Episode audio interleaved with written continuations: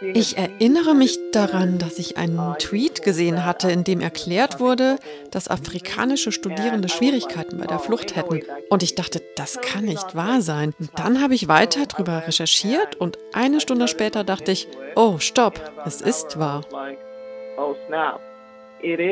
So reagierte Sid eine schwarze Aktivistin für die Rechte von Sexarbeit, als sie Nachrichten über schwarze Menschen gelesen hatte, die bei der Flucht aus der Ukraine rassistisch angegriffen wurden.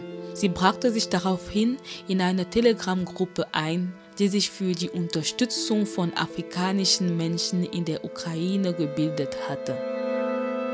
Die russische Invasion in der Ukraine hat nicht nur die schrecklichen Tragödien ans Licht gebracht, die mit bewaffneten Konflikten verbunden sind, sondern die anschließende Flüchtlingskrise hat auch den tief sitzenden Rassismus in der Ukraine aufgedeckt. In der Ukraine studieren tausende Menschen aus Afrika, Südasien und dem Nahen Osten. Dort studieren sie vor allem Medizin und Ingenieurwesen. Auch sie haben die Angriffe erlebt und seien sich dazu gezwungen, das Land zu verlassen und nach Polen oder in andere westliche Länder zu reisen. Für viele erwies es sich als schwierig in Videos, die in sozialen Netzwerken veröffentlicht wurden, aber auch in Interviews mit Journalistinnen berichten nicht weiße Studierende über rassistische Behandlungen, die sie auf der Flucht erlebt haben. Maureen und Evelyn, beide Studentinnen aus Nigeria, mussten sofort Kiew verlassen,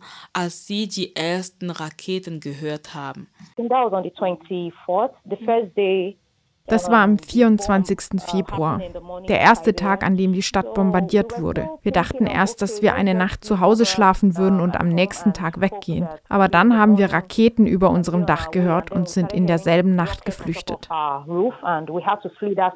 Sie nahmen erst den Zug nach Lviv, dann einen Taxi, der sie zu der Grenze fahren sollte. Hier mussten sie aussteigen und weiter zu Fuß gehen. Maureen berichtet darüber, dass sie sehr lang in einer Schlange warten mussten, weil weiße Personen bevorzugt wurden. Even the officials, people that were helping us Sogar die Beamten, die uns damals bei der Ausreise geholfen haben, waren sehr wählerisch und haben zuerst den Ukrainerinnen geholfen. Das fand ich nicht gerecht, weil wir kamen alle von einer Kriegszone. Sie wählten nach Priorität aus und stellten sicher, dass sie, wenn sie 40 Ukrainer auswählen, nur fünf Ausländer auswählen. 40 Ukrainians, they will pick like five foreigners.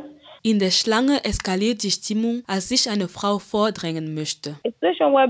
Es gab eine Situation, wo eine Frau sich vorgedrängt hat und sich vor uns gestellt hat, während alle anderen die Reihenfolge einhielten. Das alles nur, weil wir Studentinnen und schwarz sind. Wir haben versucht, ihr zu sagen, dass es nicht ihre Schlange war, aber dann hat sie alle auf uns gehetzt. Und die anderen haben sich eingemischt und haben uns alle schlimme Sachen gesagt. Aber wir waren alle in derselben Situation. Sie haben uns beschimpft, aber wir haben nichts gesagt gesagt, weil unser einziges Ziel war, über die Grenze zu kommen. Rassismus erleben sie auch, als sie nach 24 Stunden Wartezeit nachts in einem Hotel unterkommen möchten. Wir sind zu einem Hotel gegangen, das war anscheinend voll. Dann haben wir nach einem Platz gesucht, wo wir uns hinsetzen und uns vor der Kälte schützen könnten. Es war zu kalt draußen. Innerhalb des Hotels gab es so eine Art Schuppen. Da sind wir hingegangen. Dann kam der Hotelbesitzer und sagte, dass wir weggehen sollten, dass er die Polizei rufen würde. Wir haben ihm erklärt, dass es zu kalt wäre und er sagte, wir sollten gehen.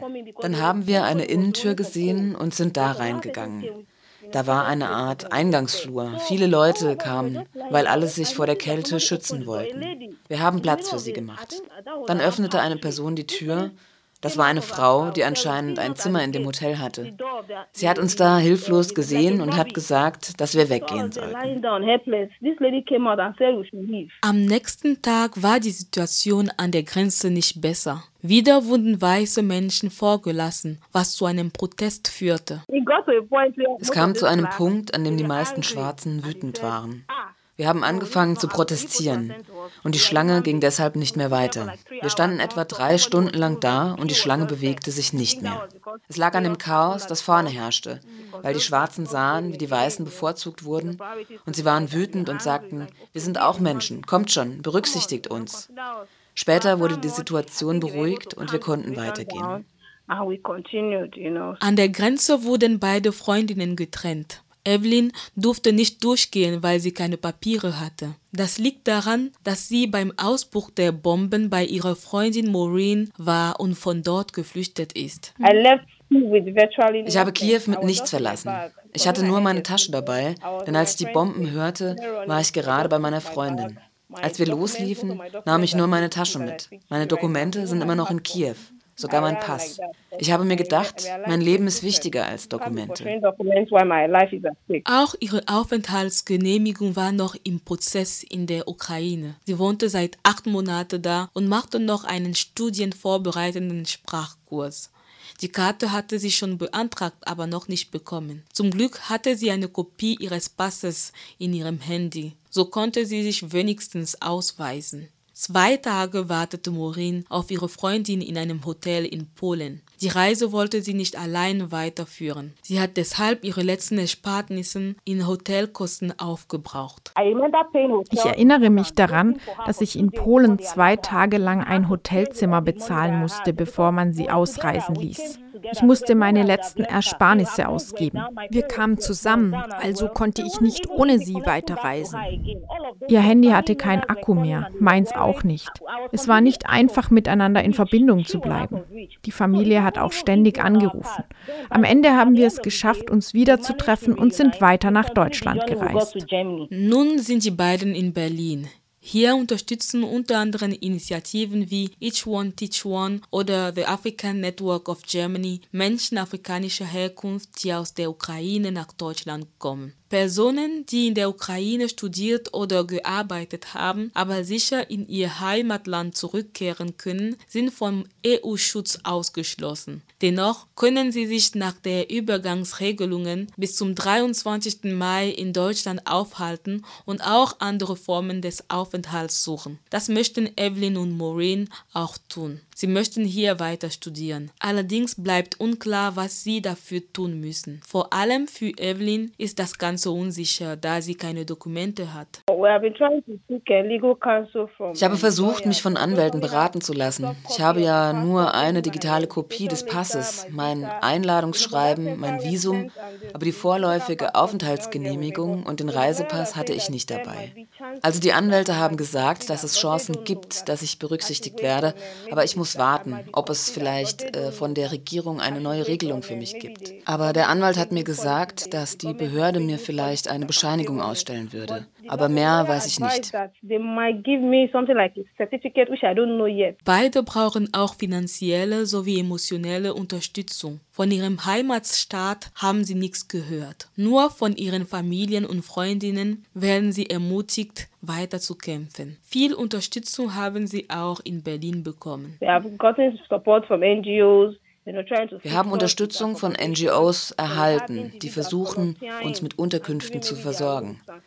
Es gibt Menschen, die sich freiwillig melden und sagen, wir haben hier einen Platz, ihr könnt kommen und eine Weile hier bleiben. Es gibt auch Leute, die Geld mitbringen und uns geben. Dann sagen sie, dass wir sie kontaktieren können, wenn wir etwas brauchen. Wir haben eine enorme Unterstützung aus Berlin erhalten. Das ist wirklich beeindruckend. Die die ganze Reise war nicht einfach. Es war eine traumatisierende Erfahrung. Aber die beiden haben Hoffnung. Sie versuchen nicht zu sehr daran zu denken, um nicht in Depression zu zerfallen. Sie wünschen sich vor allem, dass viele andere Menschen ihre Geschichte hören.